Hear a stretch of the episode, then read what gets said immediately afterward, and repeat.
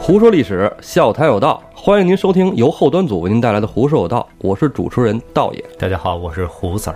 咱们这期啊，做一期特别节目。咱们之前一直都在说《水浒》，通过《水浒》引发一些历史啊。咱们前面啊讲到了这个武松武二爷， 其实我觉得你哪儿都挺特别的。哎，是吧？其实啊，天下讲《水浒》的还真没咱们这么聊的。哟哎，咱们这回啊，绕一个近路，不是远路了，咱不绕什么魏晋南北朝了。嗯，咱们这期啊，讲接着讲《胡说。金瓶梅》。哟，这不能胡说。哎，为什么这儿讲《金瓶梅》呢？咱们之前一直一大段都在讲这个武二爷，是吧？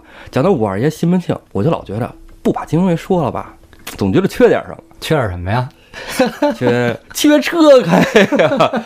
这这不是说嘛，这个咱们从《水浒》啊聊到《金瓶梅》，咱们一条水津高速已经修成了，这车不开不合适啊。不合适。哎，咱们讲那个《金瓶梅》，《金瓶梅》就来，二八佳人体似酥，腰间仗剑斩渔夫。虽然不见人头落，暗里教君骨髓枯。我张着下巴听你说这段儿，你给我说什么意思呀？这句诗啊，是《金瓶梅》引在第一章里开头的。嗯，这诗的作者呀，是唐代的一个著名道士纯阳真人，哦告过罪过说吕岩、吕洞宾，哦，哎，全真教祖师。我说你知道你是什么道士啊？禅妖道爷。 讨厌，我讨厌你。 这会儿为什么要用这句诗作为开头呢？嗯看过这句诗的人啊，读明白了就知道，《金瓶梅》这本书不是一个色情小说，不是色情小说，哎，它是什么小说啊？一本开车的小说， 开车必读。嗯，咱们前面啊，已经断断续续的把一些《金瓶梅》的内容带到故事里讲了。哎我给大家说过那个《金瓶梅》里那武松是吧？哎，对，《金瓶梅》里的武松，还有啊，就是这个西门庆怎么跟王婆合计睡这潘金莲儿，哎，对对，这事儿其实都是《金瓶梅》跟《水浒》里可能相似的。哎对对对相通的，因为它前面本身就一样。《金瓶梅》本身就是《水浒》的一个番外篇，同人。就跟那个《西游记》跟那什么《封神演义》似的。哎，《西游记》《封神演义》是两回事儿，你看，这《金瓶梅》不一样。那你说，你看啊，再把这事儿捋清楚了啊。这《西游记》讲的是这个崇佛易道，对吧？这《封神榜》呢，是它没有说压制谁，但它就是说讲的这个都是道家的神仙，嗯，对吧？对，水浒》里边讲的是什么呢？英雄谱，嗯，对吧？都是英雄好汉豪杰，武松做什么都是对的。嗯但是《金瓶梅》里边，武松啊就被刻画成了一个不是那么重要的人物，工具人物更真实了。归道具组管。哎，他是一个配角儿，是不是？然后呢，武松呢变得就真性情了，但真性情就有出错的时候，对，对吧？没错但是你看《水浒》，他怎么干都是正确的，都是英雄，对对对杀谁都有理。 没错，杀谁都有理。咱们这个要聊《金瓶梅》，就不能说聊武松了，因为武松是一个配角，对吧？咱们说西门庆，咱们在看《水浒》的时候，西门庆被定义成为一个， 哎，就是色啊，就是想泡妞儿嗯这么一个角色，我看《金瓶梅》，它也是色，他色的不太一样， 那不一样。出类拔萃啊！ 对对对对对，嗯 你看那个猥琐的样子。 这个西门庆啊，其实他占三样儿，不光是色， 嗯嗯还有更重要的，他更在乎钱，还有就是权。我我觉得还有就是那里头描述他怎么玩儿描写的更详细。哎，哎，其实我觉得，你看那个西门庆的一生啊，嗯色、钱、权，其实就是一个很正常的男人的成长轨迹，对他《金瓶梅》就这点儿做的特别好。真实一点都不做作，就是嗯没错我也没吹捧谁，哎，就很正常。咱都知道中国古典文学四大名著，三国、水浒、西游、红楼啊，哎，对。但是你知道清朝人说明朝时候的四大名著是什么吗？就是把《红楼梦》从首位上排开，因为那个时候还没有啊，把《金瓶梅》放在首位，但是它被禁了。它不是在说咱们现在社会主义中国被禁的，它在清朝的时候就被禁了，所以它又被称为奇书。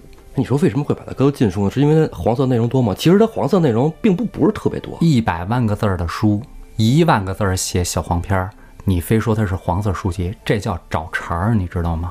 它就是写的，就像刚才咱说的那个，太真实了，太真实，映射了很多社会现象。对，咱们话说回来，这《金瓶梅》里的西门庆，还有西门庆身边发生的故事，到底映射了什么呢？嗯还得从《金瓶梅》的故事说起。对，咱们啊，在这儿就不赘述那些从头开始那些细节了。从第一章西门嗯你庆赘述也没事儿。儿，我们可以不听。哎，这西门庆前面拜把子，西啊门庆第一回啊，讲西门庆拜把子啊没劲年轻人都有这种想法。啊，对对对，小男孩儿对吧？十来岁，一帮哥们儿拜把嗯子，他们这个十兄弟拜把子，跟什么刘关张啊，还什么瓦岗一炉香啊，那都哦完全就不是一个量级的。他们拜把子就是为了组团嫖娼，啊我去，哎，海天盛宴哦啊哦！他们那会儿啊，就特别喜欢去他们附近有叫丽春院的地儿啊，啊，就喜欢去那儿嫖娼。你说的真自然。其实西门庆来说啊，他家里有媳妇儿，最开始有个陈大娘子，对他有闺女啊，对，但是陈大娘子死得早。陈大娘子是一个普通老百姓家，嗯那个时候讲究门当户对，说明一问题。西门庆也是普通老百姓出身，哎，哎，家里也不是什么富商，像那个什么有人有人看过什么香港那电影啊，怎么家里有钱，爹教他什么各种功夫是吧？啊啊 啊！假的啊假的假的，哎，对那对对，那都是杜撰的。西门庆也是一个苦寒出身，哪电影啊？那你讨厌。 这个陈大娘子啊，留下一个西门大姐，哎，大女儿。嗯嗯前面咱们聊《水浒》的时候啊，西门庆跟王婆也说了嗯啊，啊，说他干嘛去了呢？说是这个给他这个大闺女，呃，找婆家说媒去了。嗯嗯这西门庆啊，就把这个大姐儿嫁到了这个东京啊一个大官儿的，嗯，家里去了人家哎对哎嫁给了也是少爷高子叫陈经济，哎，对对对，是吧？这陈经济啊，太有戏了，哇，真的就后半部西门庆一死，这孙子就开始爆发了，啊，等于他是西门庆是他老丈杆子是是吧？张杆子，嗯哎，这关系啊，咱们按在这儿不表，啊，接着说西门庆。西门庆跟潘金莲那会儿是怎么认识的来着？王婆啊，给勾搭的，对吧？对，西门庆勾搭潘金莲之前，跟王婆说什么？我自己家里第三房小妾死了。哎，说明这就说明啊，西门庆家里是有俩媳妇儿的。那俩媳妇儿谁呀、这个刚才咱说了，这个陈大娘子已经死了，嗯，之后又娶了这个吴千户的女儿吴月娘。吴月娘吴，月娘是正房娘子。哎哎，这时候西门庆家里已经不是那么穷了，他倒买倒卖做生意，嗯，哎，挣了点钱，然后娶了这么一个官宦人家的女儿。哎，补了房了，哎，娶了正牌娘子就可以纳妾了，是吧？对，西门庆纳妾跟别人纳妾可不一样，怎么不一样啊？人家纳妾挑小姑娘挑好看的，西门庆纳这两房妾嗯，可不是一般人，这个都是从这个青楼里找的。他是不是就只能从那地儿找啊？我去，这丽春院的这嗯个有两个特别有名儿的妓女，一个叫李娇儿，一个叫卓丢儿。捉丢儿，对，哎，这李娇儿啊，据说啊有点胖，但是你知道青楼啊嗯，它是卖艺的，是吧？偶尔卖身，是吧？偶尔一般来说，对，一般来说是卖艺的，偶尔卖什么卖身什么情况下卖身啊？这个那就钱到位了嗯呗，是吧？吧？后说李娇儿啊，长得有点胖，其实理论上来来说，这个当妾啊，其实是入不了西门庆法眼的。有的人那个纳妾就是为了接香火，哎，对，生孩子，嗯对西门庆也不是为了生孩子。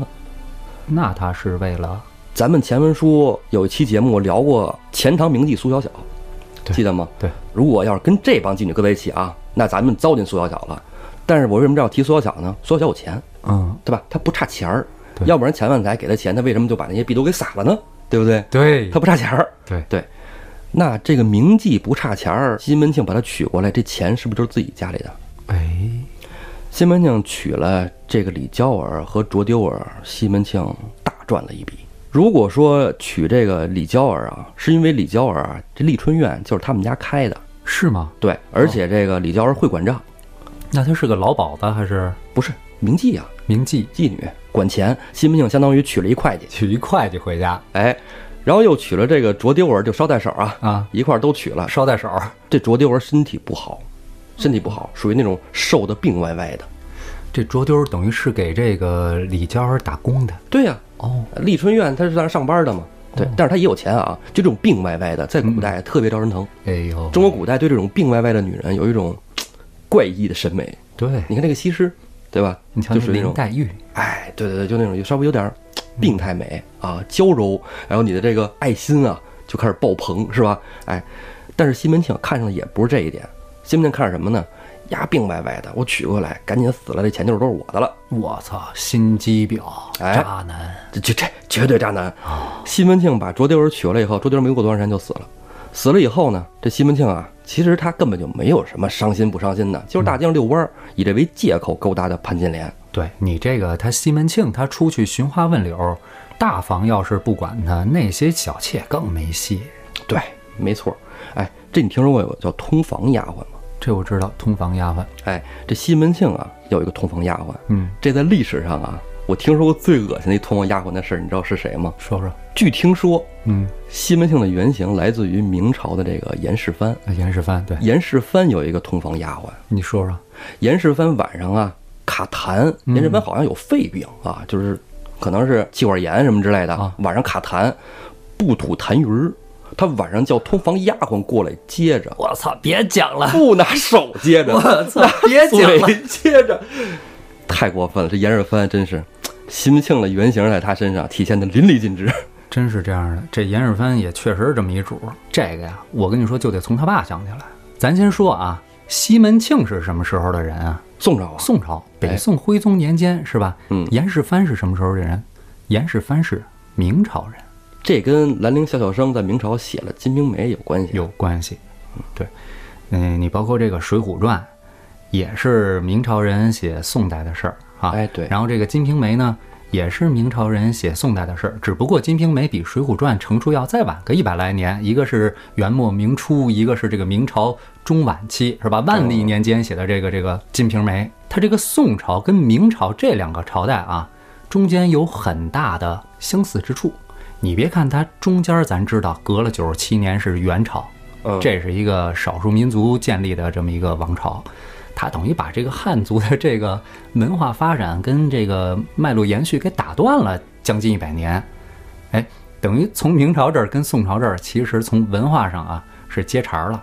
但是我要说的不是文化上的这个相似点，这俩王朝的相似点就是有钱。有钱，你知道这宋朝有钱到了什么地步吗？宋朝是最有钱，对，。哎，宋朝后来就这个西方学者统计啊，宋朝的时候这个国民生产总值就是这 GDP 啊，占当时全球的百分之七十五。怎么统计咱们知道，你就知道这量体量就行了如果把这些钱都发展在军事上，估计地球就是中 国的。你你你你别忘了，美国最厉害的时候，它的这个经济体量是百分之五十，宋朝占百分之七十五。当然了啊。美国的那个年代，它调动国家 GDP 的能力要更强，嗯，你就好像说这个英国鸦片战争侵略中国的时候，它的 GDP 其实不如清政府，但是它能调动全国 GDP 的百分之六十，啊，它的调动能力，清政府只有百分之三的调动能力。那差太多了。哎，所以咱就说这个有钱归有钱，强大归强大，要不然它后来被灭了呢，是吧？对，钱都花在书画上了。哎是吧，明朝呢也很有钱，虽然没像宋朝那么夸张，但它的经济体量绝对在世界上排名独占鳌头。哦，哎，可是我听说啊，就是说宋朝有钱，是国家、人民、老百姓、当官的都有钱，嗯但是明朝的官员啊，工资其实挺低的，官员没钱。对，这朱元璋咱们知道他是苦出身、要饭的出身，所以呢，他一开始定的很多政策都特别利民。你比如说，他给这个国家定了一个税收总量的这么一个政策，就是你老百姓以后哪怕农产量更多了，我也不管你征收更多的农业税。啊啊一个更定多额税，一个定额税，但是呢，表面上看这个利民吧，但是他就没考虑到这个人民性质转变以后，你比如说土地兼并，农民变成了没有土地的人以后，他就变成，比如说是奴或者是手工业者和商人，他就没考虑到这一点。出现了这种情况以后，在一定程度上就出现了田地的荒芜，或者是原本用于种农业的这个土地啊，改做种经济作物。你比如说种茶、种棉花，哦，这都比种粮食要挣钱。为什么？因为我们国家从传统上就没有收商品税的这么一个概念，觉得与民争利是非常 low 的一件事儿，所以就认准了农业税来收。这样反而老百姓日子过得并不怎样，反而像西门庆那种商人就起来了，所以从商的就越来越多。你刚才说这个官员挣的少，其实官员挣的少是挣的少，但是该摊该有自己的买卖，都有自己的买卖，就明面上挣的少。啊就灰色收入呗，是吧？啊，这明朝啊，除了专政以外，这后来的皇帝，就前面几个皇帝比较厉害啊，嗯到后边的皇帝啊，其实感觉就是皇权越来越弱了，权臣越来越多了。全信道，自个儿修道去 了。哎，对，修长生呢，是不是？对，你知道吗？嗯，这个明朝有一特点，就是这个权臣特别多。从哪儿开头啊？严嵩，啊，严世蕃他爹，哎就刚才说西门庆原型的爹是吧一？直到后来的张居正，但是张居正的形象是正面的，对咱们居正嘛也也不在咱们这个讨论范围内。今儿咱就先说这个严嵩，大权臣严嵩，为什么说他？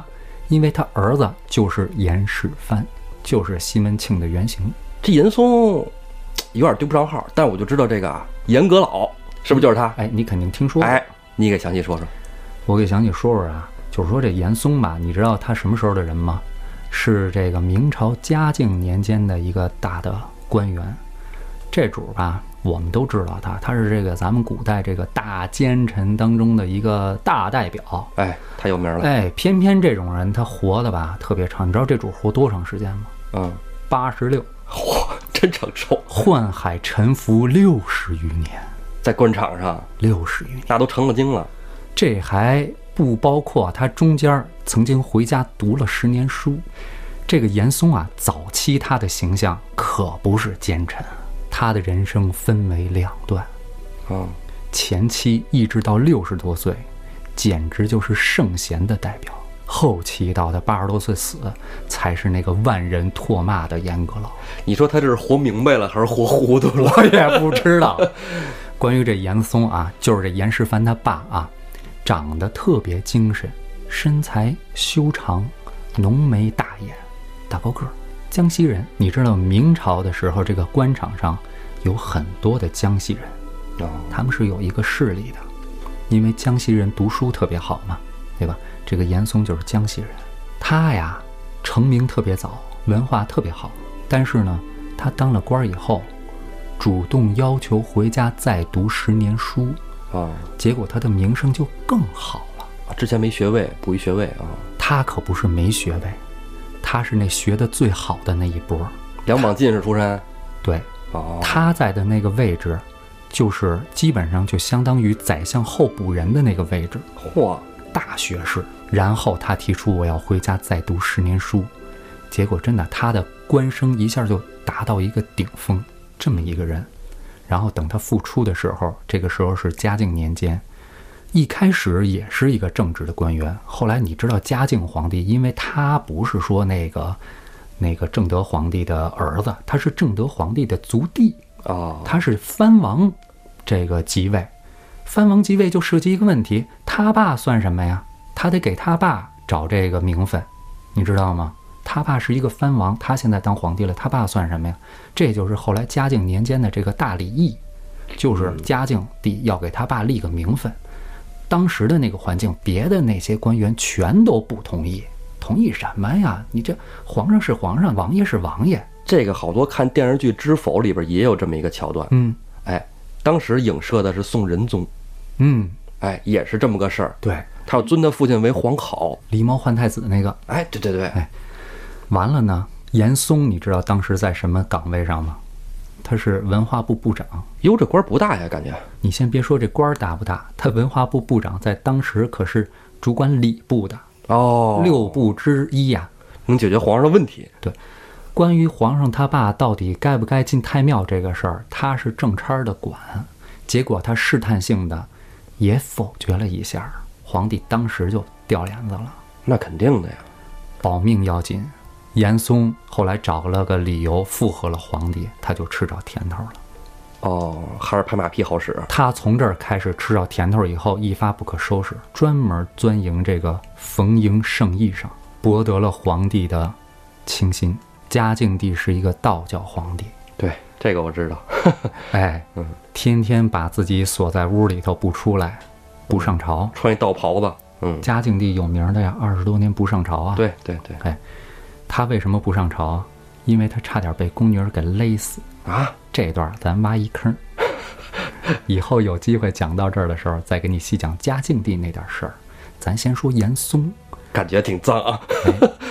这个嘉靖帝呀，编个柳叶儿官，因为他信道，嗯就喜欢这种清清静静的东西，这点你很懂。哎对啊，自然嘛。哎，当时另外一个首辅，那个首辅就不带这个，他不愿意去迎合皇上，但是这哦严嵩天天带着他，不仅带着他上朝不穿官服了，他穿道袍。我我是你亲生的大臣啊。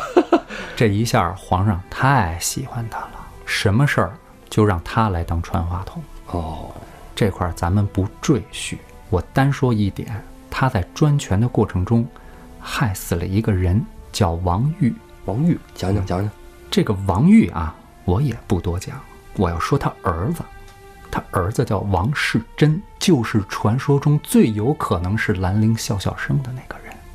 哦哦，兰陵笑笑生哦，《金瓶梅》的那个作者啊，，对在这儿对，这个严嵩啊，当时想要一样宝贝，这个宝贝在王玉那儿。这个宝贝你知道是什么吗？什么呀？ 《清明上河图》。啊我的天啊！结果王玉没给他真品，拿了一个摹本给他了，被裱画师给看出来了，告诉严嵩了，告诉严世蕃了。所以严嵩到处找这王玉茬儿，最后这王玉是一个特别能领兵打仗的人，结果在这个嘉靖帝面前挑拨，说这个王玉煽动兵士，光报喜不报忧，引得嘉靖帝杀了王玉，王世贞记仇。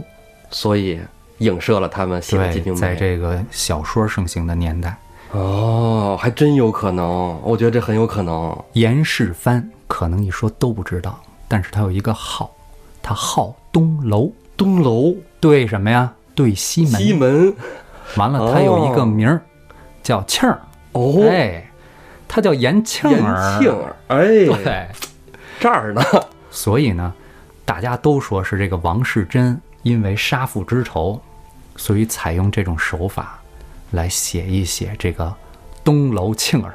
哎，我觉得越来越有点贴了啊，还真是这意思。咱再说这严世蕃是一什么样的人，就是说这个现实中这西门庆是一什么样的人啊？嗯， 他跟他爹不一样，他爹又高又瘦又帅，这严世蕃是个五短身材，矮胖子，但是呢，却是那个年代里一顶一聪明的人。这家伙聪明到什么地步啊？皇上、嘉靖帝大半夜的写了几笔歪歪扭扭、爬爬字儿，让当时值守的，包括严嵩在内的这些宰执的大官儿说一说，我这个是什么意思？严嵩都急坏了，怎么办呀？看都看不懂，还什么意思？啊，这不是打哑谜吗？他还不是打哑谜，他姓道，道藏玄机呀、啊，玄妙啊，你不跟他同道中人，谁知道他什么意思？严嵩让家人家奴啊，带着这个纸条快马加鞭回府，让严世蕃看。严世蕃拿到一看，太简单了。你让我爸翻哪本书，第几页里头有，哦然后让他赶紧告诉皇上，就厉害到这我程去度，。真懂啊，然后拿着这条子给皇上一看，皇上特别高兴，就到这地步，就是他揣摩圣意的能力比他爸还强，比那个在官场钻营六十来年厉害的厉害严嵩还厉害。哎，有本事，为什么这么厉害？你知道吗？这家伙，第一，他是一个高级的律师，律师他极其通晓这个当时的法典。啊，挺爷同行啊，第二一个，他还是一个经济学者，特别懂得当时的经济形势。哇，而且他特别通晓时事，就是说他还是一个政治家，所以厉害，这几种脑力凑在一块儿，有了这么一个人精。真是人精了，但是人无完人啊，他有一点不行，嗯，爱穷嘚瑟，哦，你知道吗？他当时怎么敛财啊？他脑子里头，比如说哪块地儿是肥缺儿，我收你多少钱，我把这官儿匀给你啊。哪块地儿差点儿，我也别太那什么你，你少给我来点儿。啊，哎，挣了这些钱以后，他嘚瑟，你看我们家都有多少多少多少钱，招人恨。那肯定是，而且他既然能作为西门庆的原型，人王世贞可不是瞎写。这严世蕃妻妾二十七个，嚯！ 这高是妻妾啊，这你刚才说了，通房丫头无数。哎什么叫通房丫头？你刚才说了，我再给你补充补充。哎，上一课这通房丫头啊，其实就是他的妻妾嫁给你的时候随身带来的。啊，是他妻妾的私有物品，陪嫁丫鬟，对也是啊，但是呢，地位非常高，离主子的距离非常近，近到什么地步？人家姑母俩人睡觉，他可以在边上侍奉，嚯，双飞啊，允许的情况下可以出现你说的那种情况。哎呦，这要穿越回去，在古代那时候当官可真好 啊！哎，不是所有的官儿都那样的，明朝的官儿其实特别好，要不是明朝的官儿好，就赶上那么几个皇帝，还得早亡几十年。也是，天天打哑谜嗯啊，猜字儿。这通房丫头举一个典型的例子，就是《红楼梦》里那袭人，哦，《红楼梦》里那个，哎，贾宝玉谁给开的包啊？对不对？哦，我说到这儿，这一个严世蕃的形象就可以活生生的浮现在你眼前了。但我觉得你说这个严世蕃比西门庆有过之而无不及。这西门庆啊，在书上记载的啊，嗯是有十七个女人跟他有染，啊啊啊！但是啊，其实没描写的可能远远不止这么多。就像你说对呀严世蕃是吧，通房丫鬟什么的，有嫖娼啥的，那就没数了对呀啊。是其实，确实是你。再加上西门庆长得还帅，哎，是吧？对，这不像大胖子是吧？啊，刚才你说这个严嵩还有严世蕃这爷俩这事儿啊，让我就想着看这《金瓶梅》里边，嗯啊，我觉得严嵩有点像蔡京，还真是。是不是？跟蔡京非常像，对，他是那个西门庆的一个靠山之一啊，哎蔡京啊，干啊爹。而且蔡京也是咱们国家历史上一个数一数二的大奸，哎，对，活得也长。活得也长。哎这里啊，这西门庆啊，跟这个蔡京本身没关系，两啊竿子打不着的，是不是？一个普通贱民出身的，嗯是吧嗯？嗯商人。对，然后蔡京呢，那是一品内阁，对对通天吧？啊哎，完全没关系。嗯，但是西门庆呢，就想方设法的得在官场上有一个自己的位置。对，这个你还记得咱们之前的故事里讲过一个叫蔡云的人吗？武松打死一个蔡云，对对对？吧？就是蔡虎啊哎，对，《啊金瓶梅》里边也有这么一个叫蔡云的人，但是没有被打死啊，啊！没有被武松打死。那时候武松已经被抓起来了啊。对，咱们说这个蔡云，这个蔡云呢，在经历赶考，中榜了进士，嗯当官了，然后要衣锦还乡啊，就是当官了，你回去得是吧？嗯嗯，跨马游街是吧？对得这欣人赏一下生快事啊哎高兴一下是不是？然后在他回家的路上，西门庆就把这个蔡云给截住了。为什么？西门庆已经打听到消息了。这蔡云啊，首先啊，他是一进士出身，我要对巴结当官的，对他现在还刚刚起步，对没到那位置呢，哎，还没去上岗呢。他上岗这官职是什么呀？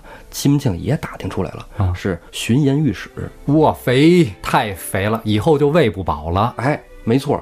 现在趁着这个刚开始的时候，西门庆赶紧打通关节。嗯这西门庆啊，就在这个蔡云回家的路上，嗯，摆了一大桌酒席，就请他来吃喝哎，有这段儿啊。因为他刚考上进士，身上还没什么钱嘛，他回家拿什么去夸官啊？怎么怎怎么去对对炫耀啊？对吧？西门庆说：“这都我给您准备好了，这脑子，您先吃饭，嗯然后呢，礼物都给您下人那儿都已经安排了你，到看让他们就拿回去就完了。我再特意送您份别的礼物，说说看，叫来两个名妓。”哎呦，哎，找了俩妓女，嗯然后就陪着吃喝玩儿，倍儿高兴。就在这席间啊，西门庆就跟蔡云说：“我这儿啊有三万的盐引。这眼影我知道，”对，这蔡大人他盐引他不是手里有盐，对但是他有能卖盐的这个资格。对，哎，营销许可证儿，对他得需要盐的这货物到他这儿来，他才能卖。这蔡云就说：“哎呀，这小事儿，虽然他刚进官场，他也知道官场什么样儿，对吧？咱也没吃过猪肉，没见过猪跑嘛，对不对？”嗯啊，行，这都不叫事儿，我就到了岗，这都能给你解决啊，小事儿。西门庆就行，那您这儿继续喝好吃好啊，后边就有房间给您安排好了。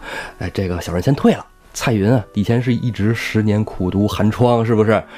哪儿见过这个呀？涉世莺歌未燕深舞的，哎，两个名妓晚上留下了一个，哎，还不贪哈，留下了一个过夜。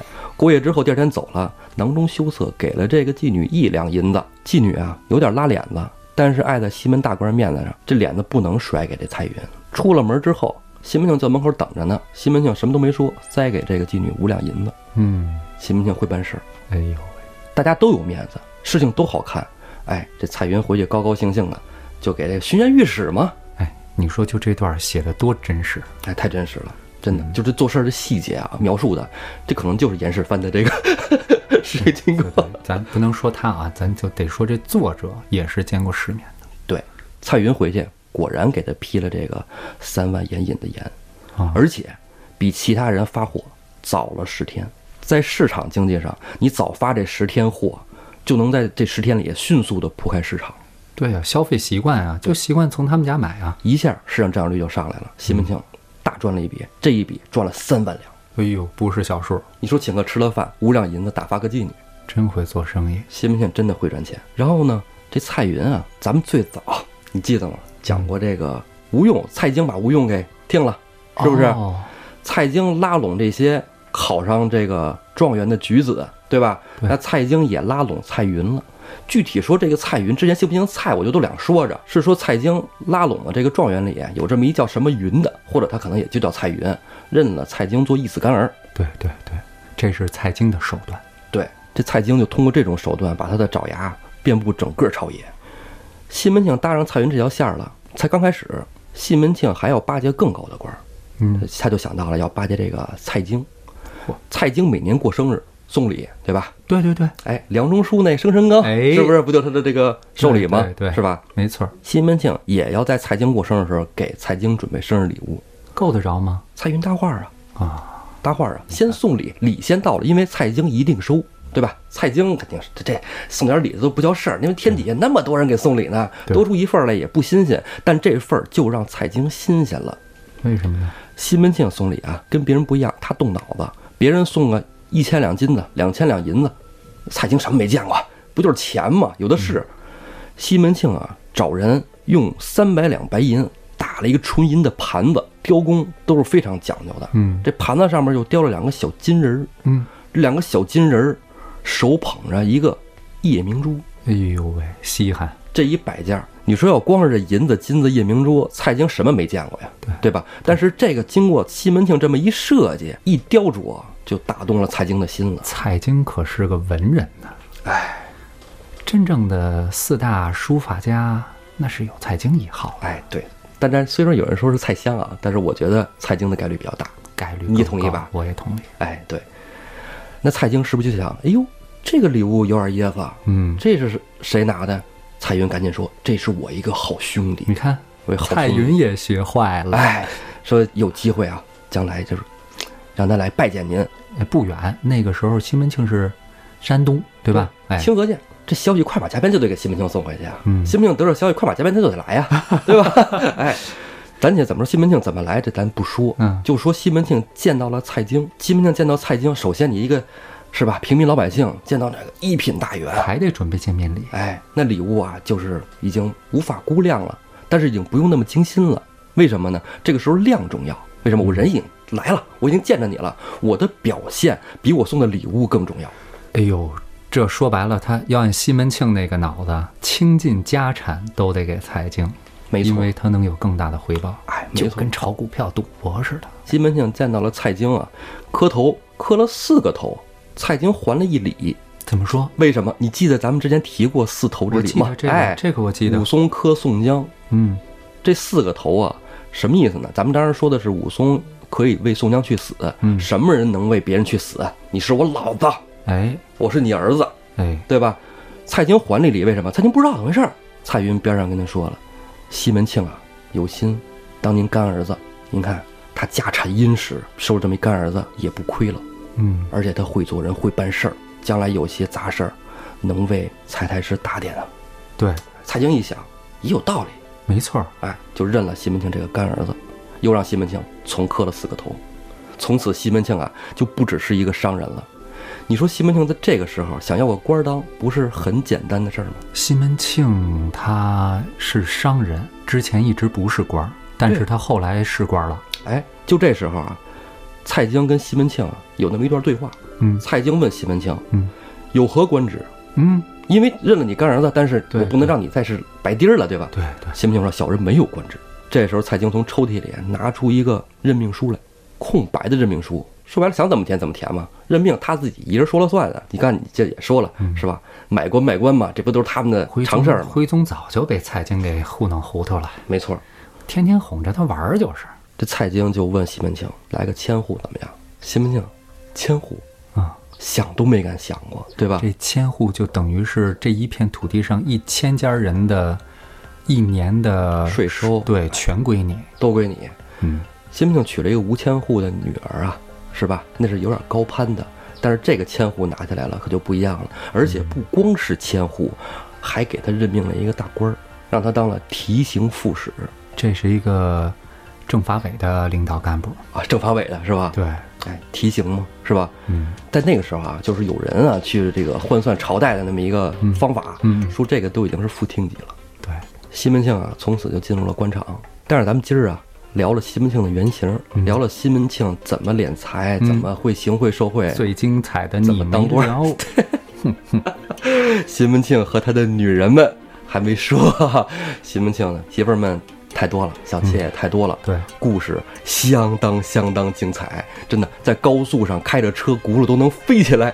咱们下集再说，下集再说。谢谢观众朋友们收听，咱们下集再见。